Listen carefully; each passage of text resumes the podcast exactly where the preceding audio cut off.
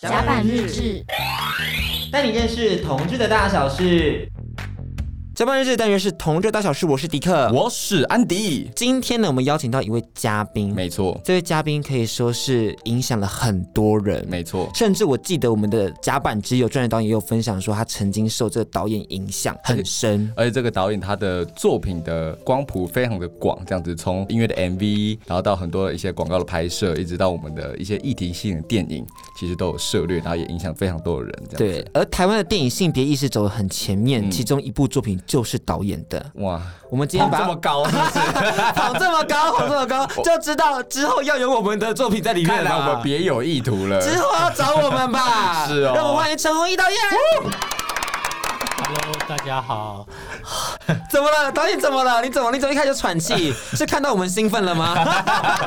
被被吓到了。嗯，导演今天就是也要来发下一个挑战，就是说，哎，就看你们可不可以在一个半小时之内来把我掰完。哎，上这挑战的郑有杰导演好像把持不住哦。他听到有开心吗？我不知道。他会立刻火速赶往现场，说 凭什么这样说？破坏他们家庭关系？耶？没关系啊。那导演家庭关系还和谐吗？很 OK 啊，我觉得导演不是说他也喜欢 NTR 的题材吗？他没有这么说，是我们这么说，我们这么说，跟导演有涉猎。对，哎，导演，我想问一个问题，因为你跟你的太太一起指导了《皆大欢喜》的部分，两人有没有吵架过？在整个拍摄过程中，或是关于剧本的讨论啊，等等的，甚至后置剪接等等，甚至发行宣传，有没有因为彼此的话而有一些争执与纷争？我觉得情侣都会争执的。然后夫妻当然更免不了，那又一起工作，我觉得争执可能是好的事情。嗯，你说打是情骂是爱，这就是很天经地义的事。哦，那通常谁先道歉？谁先道歉呢？我啊，因为我们两个都水瓶座，嗯，所以我们可能很有默契，所以。不需要道歉哦，oh, 他们走一个新传的路线，对，一个冷战，事情就会以一个神奇的方式化解。因为水瓶座听很多人说是在情侣关系中比较难搞的人们吗？你自认你是难搞的人吗？导演，网络上是这样讲，水瓶座是最难搞，就是说不要交到水瓶座的另外一半，对，另外一半。那水瓶座真的很难搞，这个应该是我也可以投一票。可以啦，他们就是相爱相杀，可以，也是一种相处的模式，也是相爱的一种设计。对，不可能这么会扣吧？今天呢，我们首先要先跟导演来分享一下我们之前在脸书上的活动，嗯，因为那一次我们设计很多小环节，其中一个我觉得最让人期待的就是演技的部分。对，我们那时候跟于平还有跟金童做 battle，嗯，我是觉得我们平分秋色啦，不分轩輊哦。真的，我想问一下导演，你怎么样看我们的演技？呃，我觉得我是比较老派的，嗯嗯。我也不在网络交友或是线上去认识人，我觉得那个根本感受不到。所以上次是线上的看你们表演，我觉得我根本感觉不出你们的演技是什么哦。然后我觉得，因为我觉得表演是会有超能力，会有磁场发射出来，所以现在看到你们两个，我觉得你们要不要现在再演一次？出考题吗？出考题吗？突然被我的来宾给 出考题，怎么办？今天有什么题目我们可以准备？平常导演，如果你 casting 的时候，你大部分会出什么样的题目？对，通常我会出的第一题就是，你们就。开始抱，然后接吻，我可以从里面去看你们到底互相彼此之间有什么。我觉得这最直接可以看出来。哎、欸欸，第一次被来宾冲康哎，怎么办？他设计很久哎，他设计很久，他可能还在默默的，就是你知道不怎么说话，听就听听听听，想说哦，那就顺顺顺顺下来，直接丢了一个临时的考题。我第一次被来宾冲康反纲以外的事情。来，五四三二一，好，那我们角色设定是什么？没有角色设定，就我们要想办法投入情感在这过程中，然后让。他选择我们当他下一步的男主角。好，你知道我一直来都很嫉妒你，嫉妒我什么啊？我觉得你什么都有了，你有，你有，你有很多人喜欢你，你有颜值，你有好多人爱你。我后来我一直一直都在我心中有很多的恨，但我后来也发现，我其实是很在意你的。嗯那些人这么喜欢着你，但。他们却不知道，我才是一直一直看着你的。嗯，我真的很爱你。可是其实你也知道，感情这种事情啊，我们，唉，有时候不一定是。看看看看看，这个是你们要是演员，要是电影吧？对呀、啊，电影比较是感情动作，不是一直在讲话哦。所以我刚刚说要接吻，就是希望从你们接吻这个。导演不行，导演不行，导演不行，导演不真的要重考我们，真的要重考我们。我们接下一题，我才是主持人。我不行，我不行，我们输了。我们第一次认输，哎，怎么办？对，你是我们目前录一年多下来 第一个让我们认输的人呢。掌声，掌声。OK。我好害怕，我好害怕，我突然满身大汗。我真的不能跟安迪亲吻，没办法，我真的在我心中那个坎过不去。那导演呢？导演要来吗？我用我用我的嘴唇让导演感受到我炙热的那个热情，那个表演的欲望。导演有没有就是演出的经验？你你知道蔡明亮有一个嗯很厉害的片子叫《河流》，对啊，我曾经在里面嘎了一脚。你如果有买 DVD，还可以看到我的样子，嗯。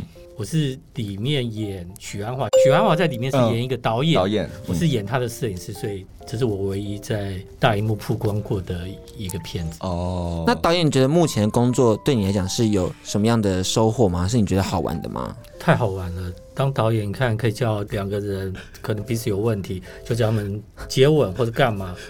而且不能拒绝，他这个心态是不是其心可疑？我觉得是，我觉得是，我觉得是，难怪会有看不见攻击的城市，呃、还有难怪会有花痴的那女孩。而且他之前在一个讲座的时候，有人问他说：“为什么导演这么喜欢拍女生？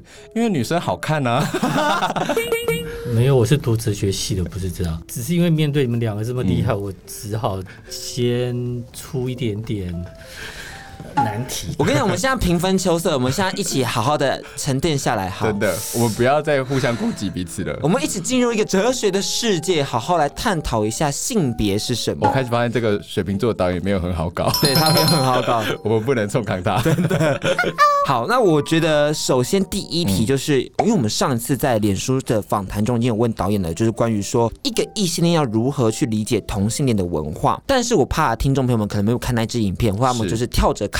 只看有趣的部分，但这些比较哲学的问题，他们就没有去理解。嗯、所以想请导演再跟我们分享一下，就是你自己如何去理解生理性别与性倾向这件事情。这个真的也包搞很乱，就是生理男、心理男、心理女、生理女。嗯，因为我们常在做编剧，就会去设定这个到底是生理男、心理女，或者什么什么什么。嗯，那我会觉得这些都是外表的。我记得。我之前有拍过一个 Hush 的 MV，就是我想，嗯、我想知道你的一切。嗯，因为 Hush 的身份大家也知道嘛，所以那支片子我就用了很多不同的角色，譬如说有刺青的，嗯，有被妈妈鞭打的小孩，有。就是很喜欢捆绑的女生，嗯，或是很女生的男生之类的，很多很多。我觉得这些外表好像都不能代表你内在的，嗯，我们也不能从外表去知道你内在什么。就呼应他那首歌，我想知道你的一切。我们不能从外表，我们可能要去更认识这个人，去跟他相处，可能才会知道他是一个什么样的人。嗯、所以我觉得外表东西对我而言不是很重要的。我觉得反而是你要去认识、接触他。慢慢的跟他有感受，你才知道哦，他是一个什么样的人。嗯哦哦，那导演就是我会想嗯问问看你，就是说会接触性别议题这个契机，而且并且花了很多的影像去处理这个议题，是基于什么样的原因吗？看了什么样的电影，还是求学的过程中碰到了这样的议题呢？是受什么启发的呢？对对对，我觉得性别真的是一个太有趣的事情。嗯因为我国中、高中都是在南校，可是上了大学之后，我从南部然后到台北，我第一次才被被某个男生告白，嗯，那个就有点 shock 到我，呃，然后一直延一直延续到我工作，然后我就开始去观察性别这东西。那我觉得我有一些磁场吧，就是跟我工作的人就是可能比较阴柔，是，所以。可能女生会居多，那可能也有某些比较阴柔的男生，然后不知不觉发现，哎、欸，他们就是一对一对，嗯嗯嗯，那就让我很好奇，所以我就用这样去拍了《花式那女孩》。那我觉得性别很特别，是里面有很多超乎我可以预期想象的东西，因为我想象女生跟女生那样的爱情应该是很美丽的、很很浪漫的，可后来我才知道，哦，原来 T 在。跟另外一半做爱的时候，他不脱内衣的。嗯嗯嗯，有一部分的人是这个样子。啊，在那个年代，可能我去田野的时候，他们是这样跟我讲。那我觉得，哎，这就开启了我对于爱情或是性别的一些想象。然后后来慢慢的就越挖越深，田野越来越多，就是跨性别男跨女的这样的一个身份，它有可能延伸出来，它在情感上变成。一种会走向男同志，一种会走向女同志。嗯嗯嗯，是我觉得，哎、欸，性别没有一个固定的，嗯嗯，就是他的生理性别跟他的性倾向是分开的。就是他也许可能男跨女之后，他以这个女生的身份，有可能会去喜欢男生，有可能会去喜欢女生。呃，也不是，我田野的调查是男跨女之后，实际上他是喜欢异性恋的男生。哦。嗯可是，在整个交往的过程中，可能不是他内在的因素，可能是现实环境的因素，跟他接触的人的因素，他可能会突然变成喜欢上女生。可能那个女生到底是 T 或者是婆，可能又是一种，或者他有可能会喜欢同志。嗯嗯嗯，对。那我觉得这个如果就一个呃电影创作，我觉得是太有故事在里面哦。而且一个人的性性倾向或是一个人的性别意识，其实很受社会的影响。对，其实这让我想到第十三季卢保罗变装皇后秀一个选手叫 Gomet，嗯，他是从女跨男再去做变装皇后，在他的世界里头，就是他当男生没有不好，然后要去扮成女生，他也觉得很棒，然后像变装皇后一样展现自己，他觉得也根本没有问题。是，但是很多人就变成说，那你到底是想要男生还是想女生？对他来讲，就会变得有点纠结，想说那我到底该怎么办？但其实就是做自己想做的事情而已。我觉得导演刚刚分享的那个案例就很像这种感觉，就是无论如何都是找到一个自己最舒服的方式去活着。我觉得这是很重要的一点。然后也因为导演你知道，身为哲学系的这个本质，让他开始去思考这些东西，而因此有了这么多的创作。哎，那我想问看导演，就是呃，你刚刚说你第一次被男生告白的时候非常的冲击，那那个时候你是怎么跟他应对进退的呢？哎，那个也是我刚刚听到 key point。导演，你刚刚自己挖了这个点，我一定要听一下。你怎么样？你怎么样回应这件事情？因为那是在一个时间的断点，因为大学就会有寒暑假，或是嗯，所以刚好是在一个学习的结束，所以南部的人可能要回南部去啊，所以就是在这个时候被知道有人喜欢你，然后可能表现出来。是同校的吗？是同校的。哦，了解。嗯，好。那。那你怎么拒绝他？还是你怎么样去 react 这个告白？总是要给他一个答复什么的吧？嗯、还是你就像张孝全一样，是吧？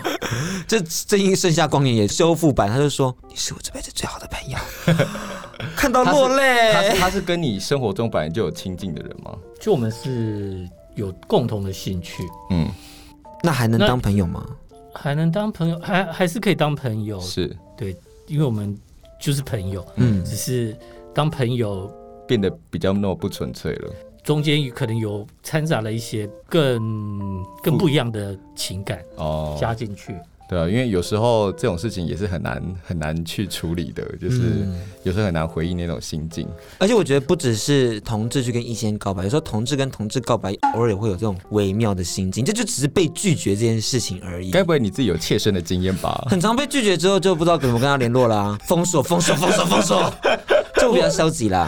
不过我觉得在那个当下，是我发现了另外一种爱情的可能性，因为那是真的，只是说你要接受或是不能接受。那是别人跟你传达的，还是你有感受到他有什么暗示或是求爱的行动？哦，当是当面，他当面跟你告白，他好有勇气哦，当面把把他一整年的日记给我。想看导演，他还在吗？他跟他有联络吗？你今天应该叫他过来的啊。我想专访他。你那一整年的笔记写了些什么？我来看看，我来看看。就是导演也可以简述一下，你看到什么比较印象深刻的吗？嗯，或是记忆比较明确的那种。就回到那时候，我大学的时候，那那时候淡水还没有节育。是。淡水还没有节育，听起来真的是很像考古哎。所以那时候我我就拿日记，然后我就坐上台北往淡水的火车。我我记得那时候火车还蛮蛮有味道，就边坐火车边看，然后坐在那边，然后完全是很震惊，一直处于很震惊，对，很震惊，很崩溃，然后就是再回来这样。哦，那所以他那本日记就送给你了，你有还他吗？哦，我有还他。好，你干嘛还他？哇，这个这个经验真的是很特别耶。对啊，我就开启我对性别这东西的可能性。那感谢那位男同学，要不然就没有陈鸿一导演了。对，但是第一次就是被这种异性告白的时候，我相信那种被任何人告白，我觉得这种这种冲击都很大。我第一次被女生告白的时候，我也是吓疯。啊，你有被女生告白过？有啊。那你怎么样？你怎么拒绝她？你说你是 gay 哦？我是没有这样讲啦，但我就是处于一个不知道该怎么回答。我说哦，谢谢，就当朋友啊。原来是你去拒绝人家？不是啊，就是因为我也是没有发现他喜欢我，就一直都是当朋友这样子，所以我很能同理就是导演的那种心情。因为我没有被告白过，所以我真的是不太能理解你们两位的感受哎。但没关系，刚刚如果有感受的话，那很好，掌声。那导演，我会我也会想再问你说，就是因为你刚刚说，就是从求学这个经验一直到嗯，你工作上有碰到很多这种 LGBT 的族群，那你自己在工作上的感受，你会觉得说，在影视层面来讲，跟 LGBT 族群还有一般的异性恋，他们工作的时候有没有不一样的感受，或是一些美嘎嘎，或是一些比较特别的经验？我是很迟钝的，对于性别这个磁场，所以所以我有时候很难去分辨他的心理是男是女，所以导致就不会有区别。哦，你都是先工作，然后先熟悉这个人的个性、家庭背景、生长环境之后，然后才在长久的相处过程中发现说啊，原来他的性倾向是怎么样、怎么样、怎么样的。嗯嗯。而且我觉得导演其实在他的作品中是不太去强调性别这件事情的，嗯、而是强调爱这件事。他先回归到爱跟人这个本质。然后再去让大家知道说，哎，其实每个人的都会有所谓的特殊性，嗯、那每个人特殊性其实远远大于就是性倾向区别。对，就像花痴那女孩，就是老实说，四个小故事里面，T 跟婆这件事情，好像只有在梦见相反的梦里面比较明显。嗯，其他三部其实都是非常日常的一个对谈，嗯、对，还有日常的相处等等的。但是我相信，就是在当时当代跃上大荧幕的时候，观众朋友们对于这些题材跟这些拍摄，可能都是会。有一些简单的好奇，或者他们会想说：“哎，导演为什么要这样拍？哎，导演导演导演是特别是想强调女同志嘛？等等，一定有类似这样的问题。所以导演当时你在做 Q&A 场的时候，有遇到什么样的瓶颈吗？在于跟这些观众朋友们分享的价值观的时候，我觉得那时候女同志的电影可能比较少，然后很少这样子去呈现。对，嗯，那我觉得我也蛮聪明的，因为用了四段故事，嗯，所以有四种不一样的。关系，大家可以对号入座去看你喜欢哪一样的情感。嗯、那我觉得这也是把把他的面向做更多的的曝光。所以在 Q&A 的时候并没有争议的，反而是我都会问说：“哎、欸，我想问你喜欢其中哪一段？”那从这边去知道他大概喜欢什么样子的关系。我觉得，因为早期做都是还算商业性的东西，是比如说 MV 或广告，那要碰触这个题材的时候，就要考虑比较多。就像帮五月天拍《拥抱》的时候，那是他们第一张专辑，实际上。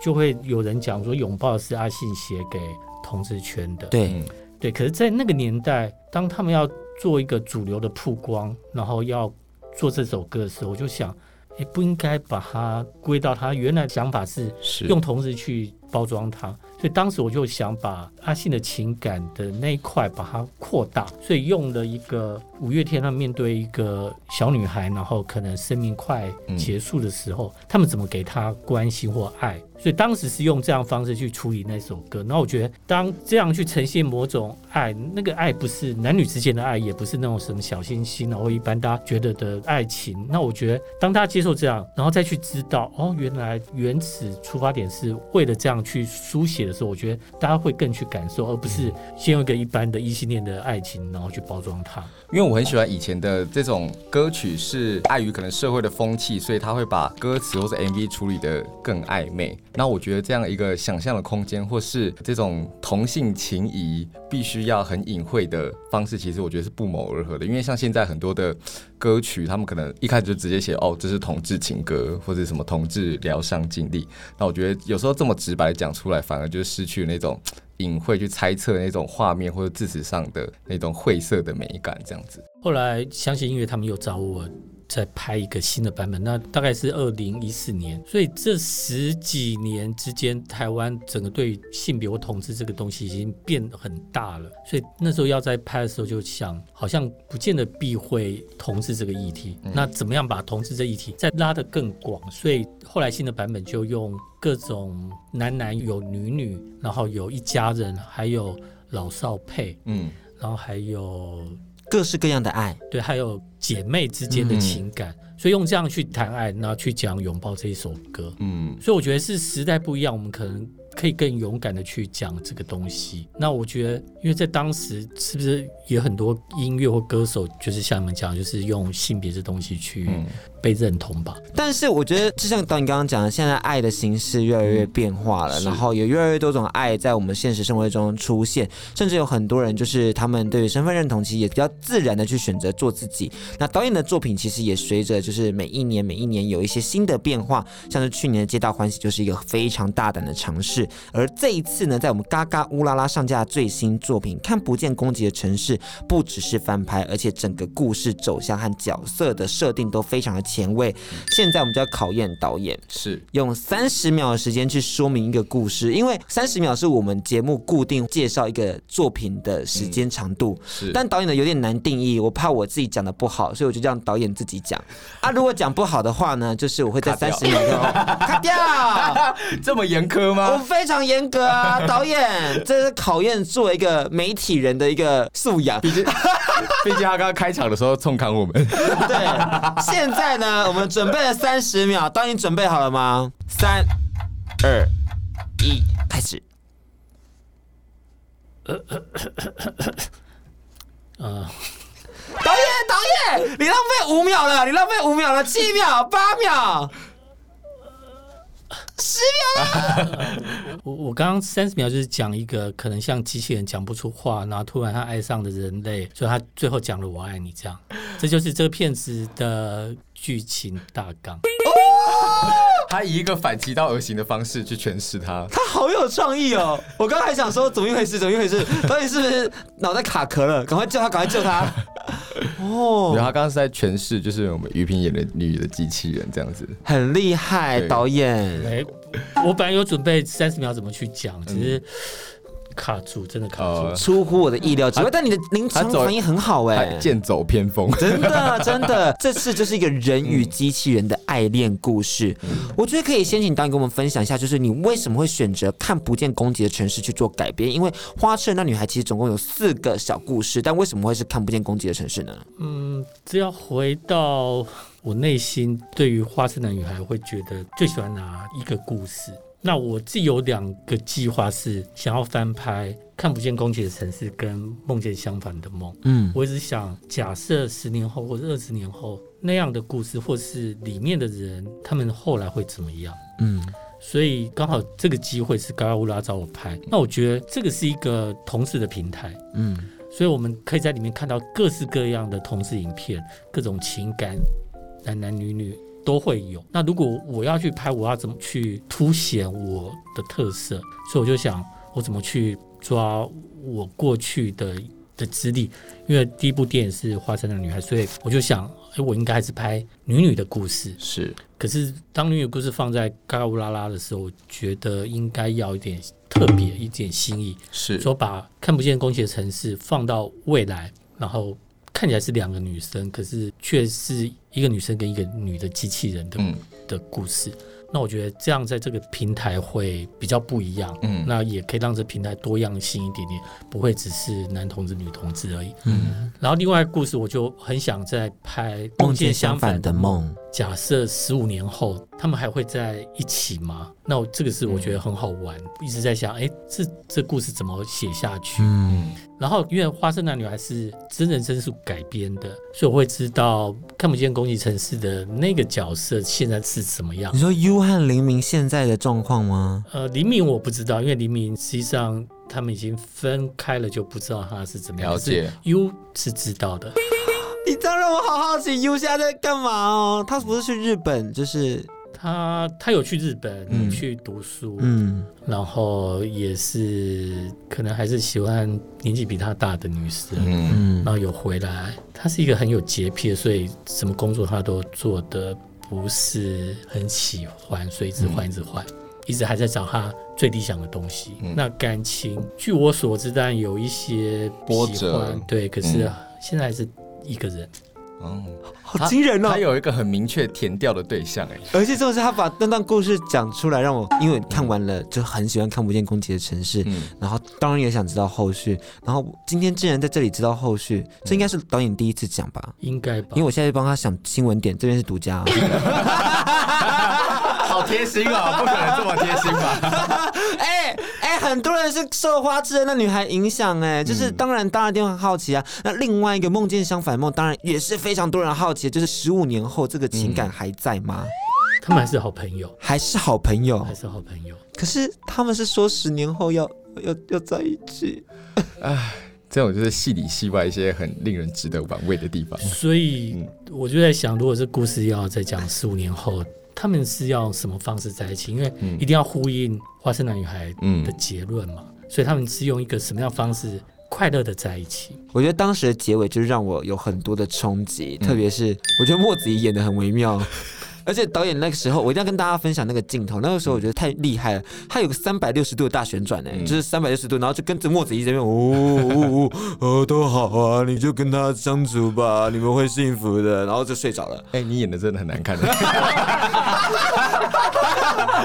你演的让这部片很没有，你你直接把那个我们那个金马影帝的风采直接让血减为零。他他要不要来嘛？他诠释给我看嘛，好不好？莫子怡，他又来参加你们节目。我希望他来，我我下礼拜一会找他。他是酷儿影展的大使啊，哎，真的。然后我们刚好可以敲一下子仪，失眠的人我们都是啊。对啊，而且毕竟我们也也访过陈鸿毅导演，又访过郑有杰导演了。对啊，要来了吧？拍他的都来了，他凭什么不来？真的，不可能。导演，你帮我们说说他，叫他来。导演说关我屁事，真的。好啊，我们回来聊聊看不见攻击的城市，因为这是刚刚就提到的是人机恋的部分。嗯、那于平这次饰演的机器人，导演有想要去影射什么样的社会议题吗？还是想要去投射什么样的情感呢？因为我觉得于平的角色，他前面几个规则就是说什么机器人不能谈恋爱，机器人不能有感情，机器人不能跟人相爱。我觉得他是有一些规则是很有趣的，可以请导演跟我们分享一下。当时我在提这个案子的时候，就在想到底这是一个什么样的关系？嗯。然后 LGBT 就发现，实际上 LGBT 除了跨性别之外，还有无性，嗯，无性恋，无性恋，还有人机恋，就是有很多很多新的东西。我懂。那我就在想，到底想要投射什么样的时代背景？我觉得。真的就是这年代有各式各样的选择，你不只选择异性，你也可以选择同性，你可以选择机器人或是一个物件可能产生的一种爱情。我觉得他们给我的诠释是很棒的，因为一个是演机器人，所以他要去诠释机器人，所以他在这片子里面是一个机器人。然后爱上了他的主人，跟他是演一个姐姐、姐姐或是妹妹是不一样的，嗯、所以他们要去转换。可是我觉得又回到现实，他们在现实的时候，她是一个姐妹，他们怎么去拿捏那个爱的感觉？那个爱可能不是男女之间的爱，也不是情人之间的爱，而是人跟机器人的爱。所以这个有没有回到哲学系的？有，有，有。其实我觉得这个情感上的隔阂，其实反而会帮助他们进入到这部戏。会吗？我原本以为会很困难，因为感觉没有。我的意思应该是说，就是姐妹情谊要跨到恋人之间的那那个矛盾，刚好和就是机器人不能爱上主人哦，那个矛盾是一样的，就是其实是反而那种很是很相似的。那他们在演这种情欲戏的时候，他们中间是有卡关的吗？我们有严重的讨论了一下。嗯那我觉得于平诠释的机器人，我觉得比导演厉害，应该这样讲。从、嗯、观众的观点，嗯、他看到两个女生，不管一个是机器人，一个是人，嗯、他想要看就是像女同志一样，女生跟女生是很很有情感的，对，很有张力的。对，嗯、可是于平在那时候，他觉得他是机器人，他有内在的冲突跟矛盾，嗯、他能爱上人，感觉有要爱他，可是又被制止。是，所以就像你讲，就是有姐妹的那个复杂的东西在，嗯、所以他诠释出来。反而更到位。嗯，当他这样诠释或跟我讲之后，我觉得哦，后来我就理解了他为什么要这样，而不是跟一个爱人，或是真的跟一个两个都是人的这样的情感交流。嗯，他相对在心中是矛盾许多，他不能直白的去表达自己的情感。而且，其实在这部戏里面，于平演的机器人真的演的非常的到位，非常的好，就觉得说哇，他看起来就像一个刚出场的机器人一样，哎，眼睛都没有眨，真的超厉害。而且，机器人在电影里面的设定其实是有一个很长的历史，就是从那个叫什么阿西莫夫，就是有那个机器人三大法则嘛。那这次我觉得他就是把那种好像不能违抗主人，把它变成说，哎，不能去爱主人这些设定，很巧妙的，就是用这种情感的方式去去重叠在里面。我就觉得，就是这个设定很棒。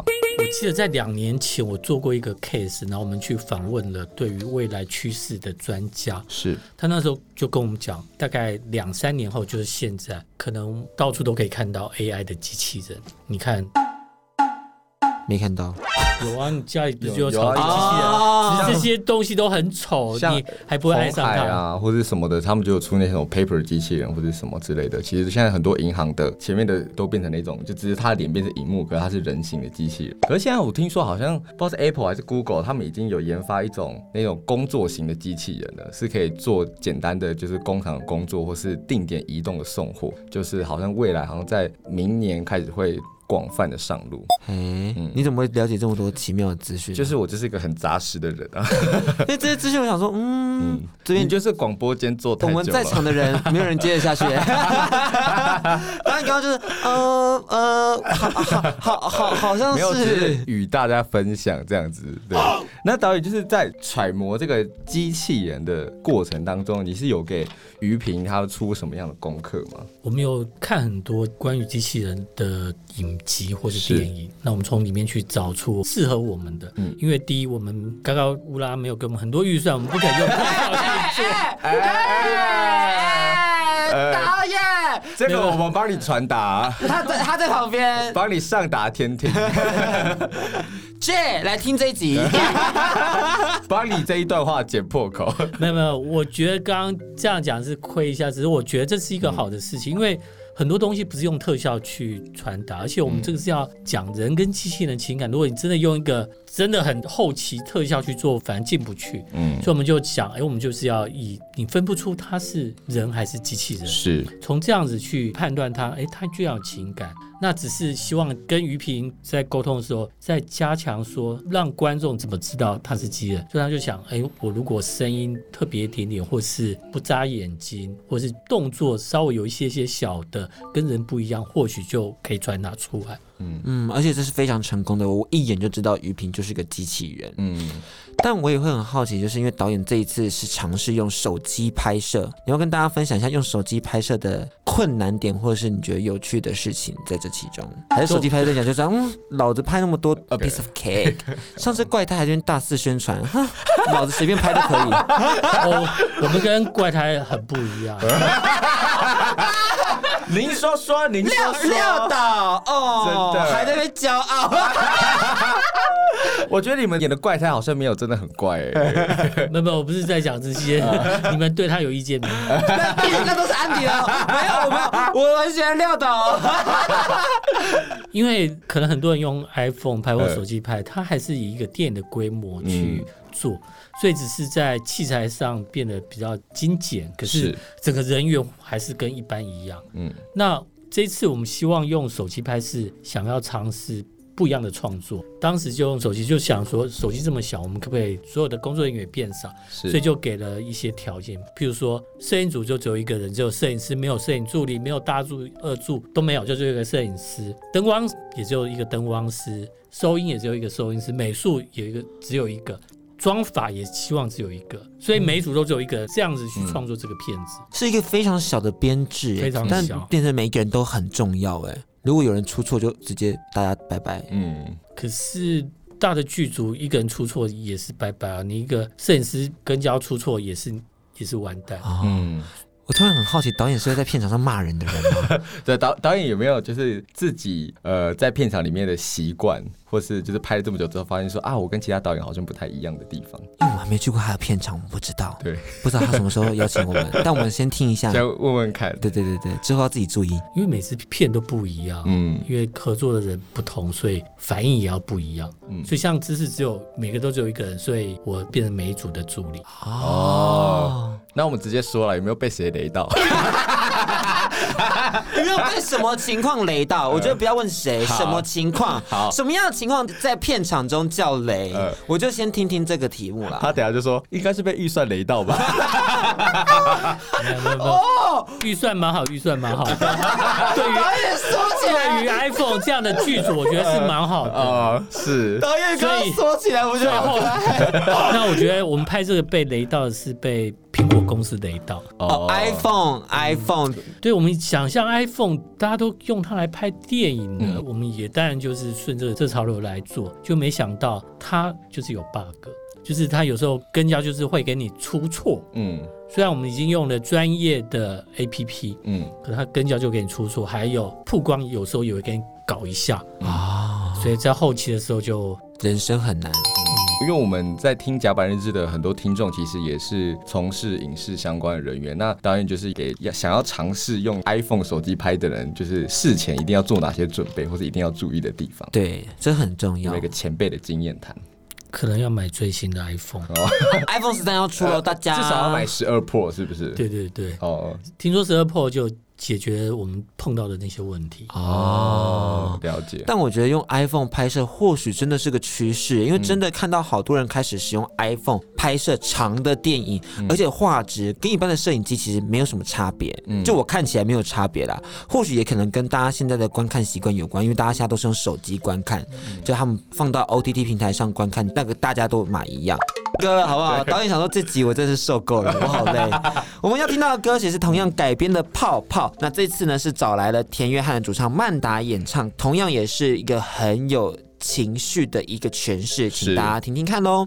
那接下来这首歌曲结束，我们就会进入到比较剧透的部分。那大家如果有兴趣的话，再跟我们一起听下去；如果没有的话，先去看完电影再回。先把你这集 Podcast 按暂停，把那个看不见攻击的城市看完之后再，再回来听。对对对对对。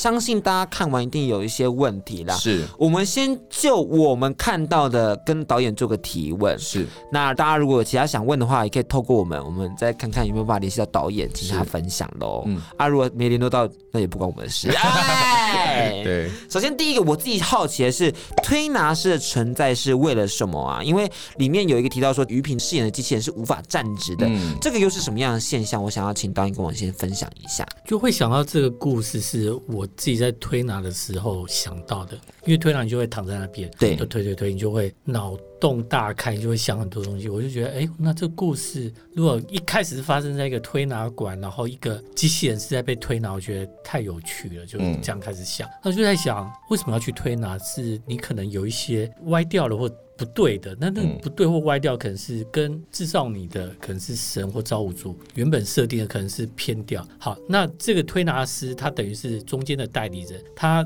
是要帮你恢复到。正常，正常还是说它顺应你的走向去让你过得更好？哦、因为有时候你东西坏掉，你不可能跟原来一样嘛。你腿断掉或什么，不可能回到跟造物主做的一样，所以他就扮演一个要理解你，然后帮你调整，所以就做这样的安排。然后我觉得，实际上他是可能比。造物者更理解我们在这个社会上遭遇到的问题。嗯，然后就是我们会以为这种所谓的调整，一种一个是矫正，一个是让你更适合现在的状况。导演想传达就是可能后者更属于他在这部戏里面想要传达的概念，这样子。嗯，我觉得很有趣的设定。嗯、那另外一个是关于说机器人的法则部分，因为其实有一段是我们的。于平他在沙发上游泳，感觉像快要溺水的感觉。嗯，这个是一个什么样的概念？就是算是他因为有了情感而宕机吗？还是他其实有其他的诠释方式是我们需要了解一下的？对啊，你诠释很好，我诠释是对的吗？所以我叮叮答对答对，就是他可能快宕机的时候的状态是，然后会让他做一点舞蹈，做一点游泳，纯粹是好看。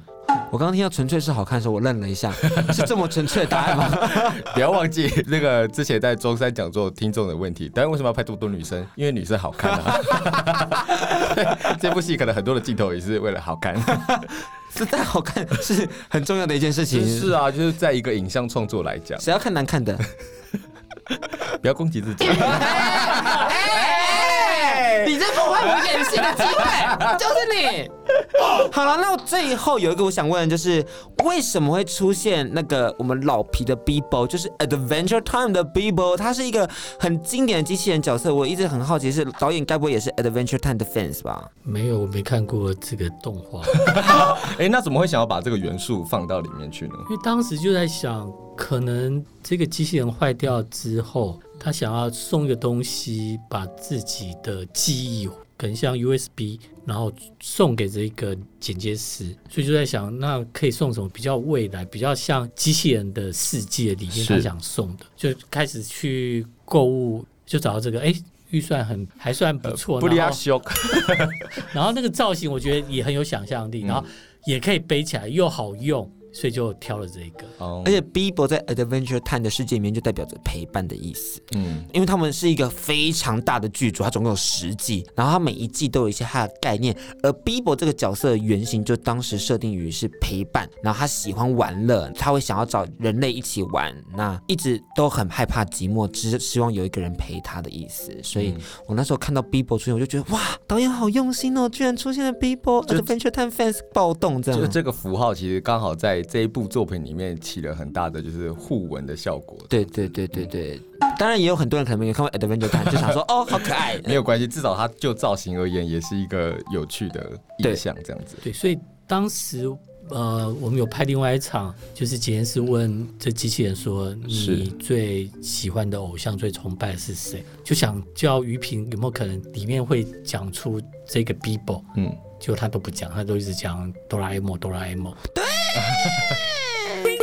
哆啦 A 梦，我觉得它的机器感觉比较薄一点点。嗯，但可能哆啦 A 梦能够比较广泛的引起大家的讨论啊，因为不是所有人都有看过 Adventure。对对对，Adventure Time 在台湾还是只有一些人比较认识而已。对对对。那接下来我们要回到了就是导演本身的一些提问了，因为其实听众朋友们也是问了很多，然后在 Google 上也是有很多，我们就一起请导演做回应。嗯、首先第一题就是。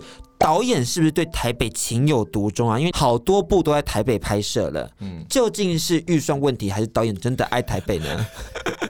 创作跟预算一定很有关系，因为在台北就省了交通费。嗯，那当然，我觉得台北是很有魅力的，因为我从大学上来台北，就一直看见台北慢慢、慢慢、慢慢的改变。是，所以。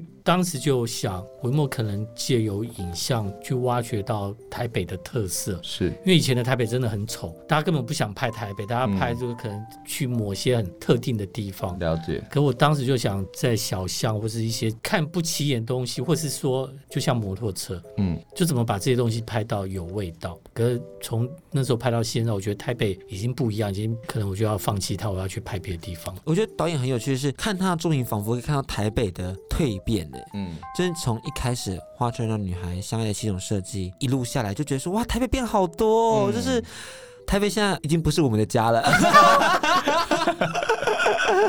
好，那接下来第二题，因为导演其实拍了超级多的 MV，大家都会很好奇说，那拍 MV 像拍长片，这两个都是说故事，但是相信一定还是有落差啦。嗯，哪个比较难呢？有什么要注意的呢？请导演跟我们分享一下。我觉得拍 MV 比较容易，因为就是有一首歌嘛。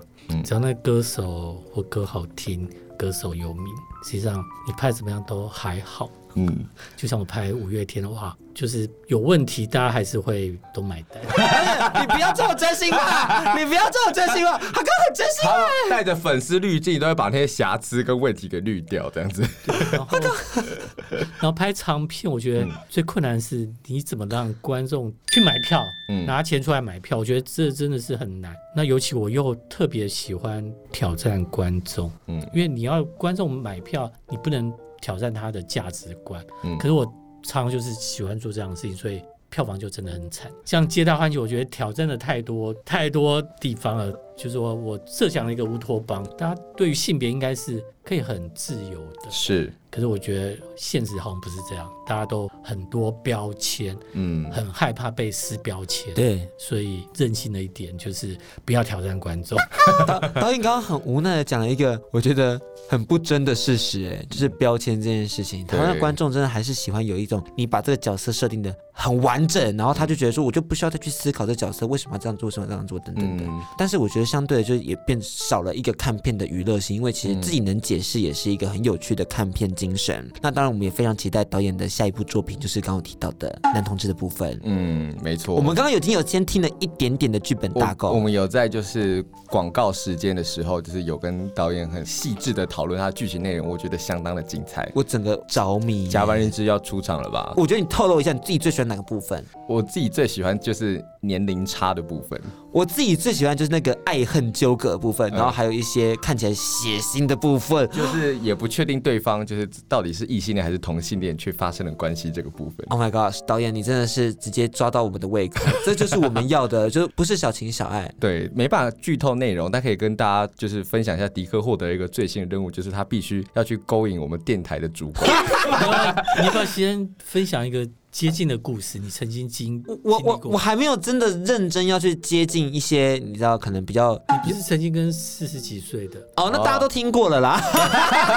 当然那个是特别为你讲，你知道吗？四十几岁买春的故事，对啊，我也有跟一个四十几岁的大叔约过，然后那时候就是约在他家，然后后来就是就到了一个房间，然后就开始进行之后，然后就进行到一半就说，哎、欸，就是你是补习班老师吗？我说那为什么就是你你桌上会有那个高中的国文课本这样？他说哦没有啦，这里是我儿子的房间。他是单亲爸爸，好嗨啊！对，就是我就觉得他在儿子的房间做爱，对，而且而且他说，哎，那时候就是我们做时间大概四点多，我说哈，那你家儿子不会不会回来吗？他看一看时间，哦，对啊，他五点下课。我想说，那要赶快耶，重点是那赶快，要赶快，是那要赶快，是要那赶快。Oh my gosh！导演喜欢这个故事，导演，我觉得我们的故事太 太暴力，太直接了，大概是没有那个剧情的转折等等的。四十几岁，但他说哦，他可能比较晚回来，因为他快要考学测了这样子。哦，嗯，因为他儿子睡双人床，他说比较大。哎，爸爸，爸爸，叫爸爸，叫爸爸。你知道中国的同志的那种色情片都喜欢，就是让零号叫一号爸爸吗？爸台台湾台湾真的也有被影响，因为台湾以前都会叫哥哥哥，可是后来就是中国的情色片就是大量涌入，大量涌入之后，就是也变成好像要叫一号爸爸的感觉。对，以前都叫哥哥，现在会变叫爸爸。爸爸不要，所以刚才也听到爸爸不要，但也不是你那样叫，好不好？好了好了，下一题，下一题，大大概是类似这样子，就是你你可能在诠释零号的时候，那个声音就是会比较尖一点。我觉得好像也没有这个样子，没有开玩笑，我刚刚那个是刻板印象，大家把标签撕掉。好，再来下一题，就是导演，你是不是很喜欢七这个数字？因为你已经出现很多七的概念了，像相爱七种设计跟自画像部分都有七这个数字在里头。我觉得真的是巧合哎、欸，上帝创造也有关系，就是创世纪就是七天嘛，啊、嗯，然后一个礼拜有七天嘛，然后七就是 lucky 嘛，我觉得七就是一个好数字。喜欢帕七啦，是吗？一直想要避开，可是避到最后还是还是用它，因为它还是最适合、嗯。但你的帕奇拉逗了他了，导演刚刚的帕奇拉笑烂，有个烂。导演以前是风流的人物吗？不是不是吗？水瓶座应该比较理性，比较理性。对对对，哦。但我是很怀疑的。哎、欸，但导演跟太太就是稳定很久、欸，哎，嗯，是我很稳定的那一种、欸，哎，应该不会有任意帕奇拉的问题吧？这种东西也是难说啊，有没有？是有，是在当事人面前讨论这个话题吗？那我们来问最后两题。好，导演觉得什么样的演员是好演员呢？我觉得演员是要有天分的，嗯，就是那那种东西是教不来的，嗯。然后我觉得最好演员就是，但他是演什么像什么。最厉害的是他完全不懂或是不理解的角色，嗯，他可以一进去他就跟那个人一样。哦，有时候你可能不会讲俄文，可是。你一进到的角色，你突然就讲出来，我觉得那就是上天赐给你就是演员的天分，慧根慧根，只有我们有。哎、欸，你会不会讲维吾尔语啊？我会耶，导演，我可以尝试演新疆人。什么呀？他在正大有辅民族系，对，有修过三次维吾尔语。我我想说，我在监狱里面，我需要跟那个什么狱卒拿烤包子。什么？葡萄，天空，什么？谢谢。对，就没了 就是你知道，我要跟玉竹说这些我想要的这些单词，表达我对那个情感，希望人感觉到我的慧根。导演，再来，不过应该讲，我们在。演出的时候是这样看他，可是实际上演员私底下真的是很用功的。嗯，可能修三次维吾尔语是不行的。他怎么一直想要拒绝我？你有感觉到吗？有发现，好好浓哦。他说：“你们不要再亲门踏户了，我是不可能录取的。”最后一题，嗯，什么样的主持人是好主持人？其实想必导演就是拍过这么多的作品之后，也一定就是受过很多的访谈，是上了那么多节目，什么样的主持人才是好的？我们请导演。或是有没有就是主持人为了一题，你想说干一看就没，没有做功课，功课，或者这个功课一定就是你助理帮你写很多啊。就是近期有没有？没有，就是很忙的这些主持人，就是有时候可能。不理解问题，嗯、但有些主持人就会，他怎么这么清楚，从以前到现在的创作都知道，我觉得这就很厉害。嗯、那我觉得主持人应该可以找到自己的特色。导演要不要微微的点评一下我们的主持呢？嗯，哎、欸，你们好像都不设限哦，这个是蛮好的特色啊、呃。他这个你们好像都不设限哦，好像就是有种。褒贬掺杂的感觉，有点 twist，你最好是给我一点涨价的意思啊。好了，今天时间也过得非常快，我们刚刚已经有录音室的这助理来敲门说，赶快赶快要结束喽，所以我们赶快跟大家分享，其实看不见攻击的城市已经上线到嘎嘎乌拉拉喽，欢迎大家多看几次多讨论，因为里面有非常多细节值得大家去认识。那也请大家就是记得到我们各大 Podcast 平台订阅《加班日志》，对我们的 IG Get Andy 给安迪的 WSJ 零三零九。导演，你有希望大家去认识和追踪你的 IG 吗？应该不。不用追我的 IG 啊，我 IG 还蛮无聊的，都是电影的分享。好，但是大家可以到脸书搜寻陈鸿一导演，按赞他的脸书，会获得他的最新消息哦。没错，那节目到尾声了，每周六同一时间，请持续锁定轻松电台 FM 九六点九的甲板日志，我是迪克，我是安迪，那我们下周见喽，拜拜，拜拜。甲板日志，带你认识同志的大小事。广告时间，导演认真来做田野调查了。男生跟男生或同志，嗯，零号跟一号，这这个东西到底是怎么样去对等不对等？哦，因为这也是我我想问你们的。哦，请问，请问，有，因为我有一次去问问一个我外国的朋友，他就说，好像在台湾零号跟一号是很难互换的，可在国外是很自由的。哦，了解。对，那为什么西方可以这么自由？那在台湾或东方是零号很不愿意去变一号？哦，我我我懂，我懂导演想传达的意思，我也是，就是你即使现在我们接受这个性倾向，可是，在情感中的的身份认同上，身份认同或是他的这种权力关系，有时候还是会复制所谓的一些文化，或是那种儒家的文化，需要有一强一弱，或是大家要各司其职，在自己的位置上面，一号零号不能转换，或是觉得说好像一号就比较阳刚，比较值得被看见。那你要先回答吗？我我讲完了，不是啊，这刚刚刚刚是我们的生命历程，你刚刚讲的不是生命历程的一个心得啊？对啊，你在问我说我自己一号跟零号可不可以互换，是不是？类似，或者是我很可以、啊。你你转换的这个心路历程是什么？就是 转换的心路历程嘛，就发现说，就是身体真奥妙。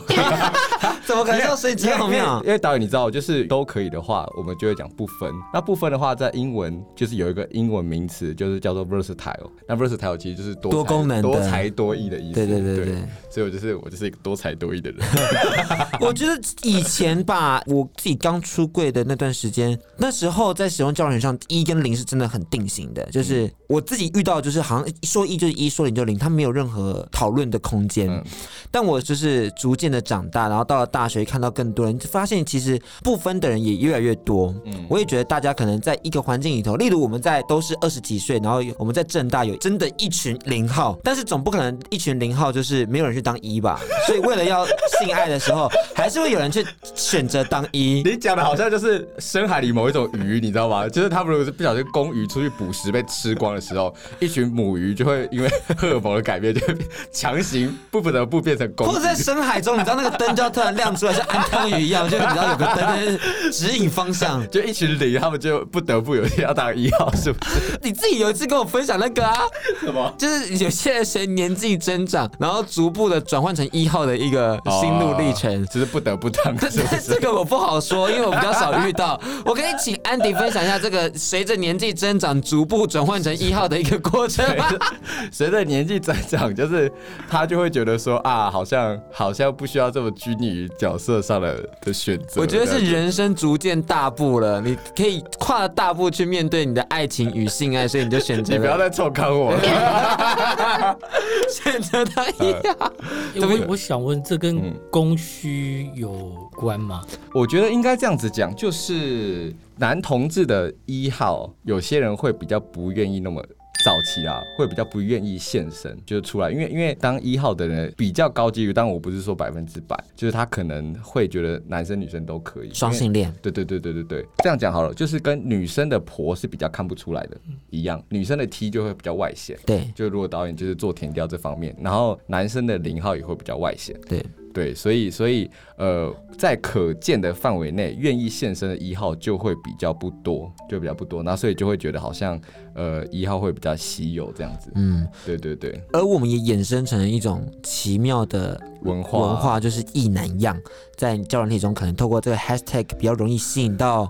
人来去认识你，因为他可能觉得说、嗯、啊，你你的个性是比较阳刚的，然后你可能比较常当一号的这种角色，然后你可以去被依赖的那种感觉。嗯，当然后来发现那一男一样也都是假的，就是那只是他给自己的一个小标签，但他自己本人也是，其实这就是复制异性恋文化里面到同志社群里面，对对对对，蛮特别的地方。嗯，但是我们现在都会跟大家讲，把异男一要丢掉，丢掉，你就是 gay，对，gay 就是 gay，对，少这些垃圾话。当然，双性恋就是双性恋啦。开始开始抱怨了，是不是？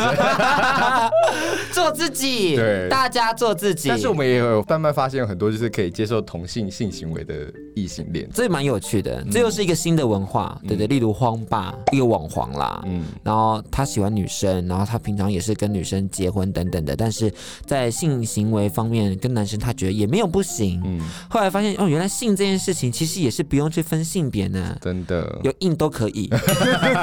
所以导演，你还是还有很多开发的可能。你说，你说，即使到导演现在的这个状态，还是有很多开发可能，是不是？很多，都这样。即使他现在已经是已婚的状态吗？对啊。导演有没有就在午夜梦回的时候，就是飘过这一瞬间的想法？早知道当年就接受那男生。有没有想过，从此你的人生会踏上不一样的旅程？没有，我都是跟创作有关。嗯哦，嗯，因为我现在在弄一个新的电影，是那因为以前都是拍女生，对所以这次我就要拍两个男生。终于要拍了男生了吗？所以两个男生到底会有什么样的可能性？嗯，那你需要自己亲身去做填调了吧，导演？哎，导演，导演我觉得你的填调资料必须来自甲板日志，哎，我要在电影的最后的那个片尾要看到我们的名字我觉。得可以啊。我可以把现在的版本寄给你们，你们给一些意见。可以，真的可以，真的可以，真真的的可以。因为像之前有一些就是拍网络剧的导演，他也会就是问过我们。对对对对对，我本身就是最丰富的填调，对因为他自己也很爱拍。对，我们我们资料很丰富，导演随时都可以找我们，真的，我们是你的资料库。对，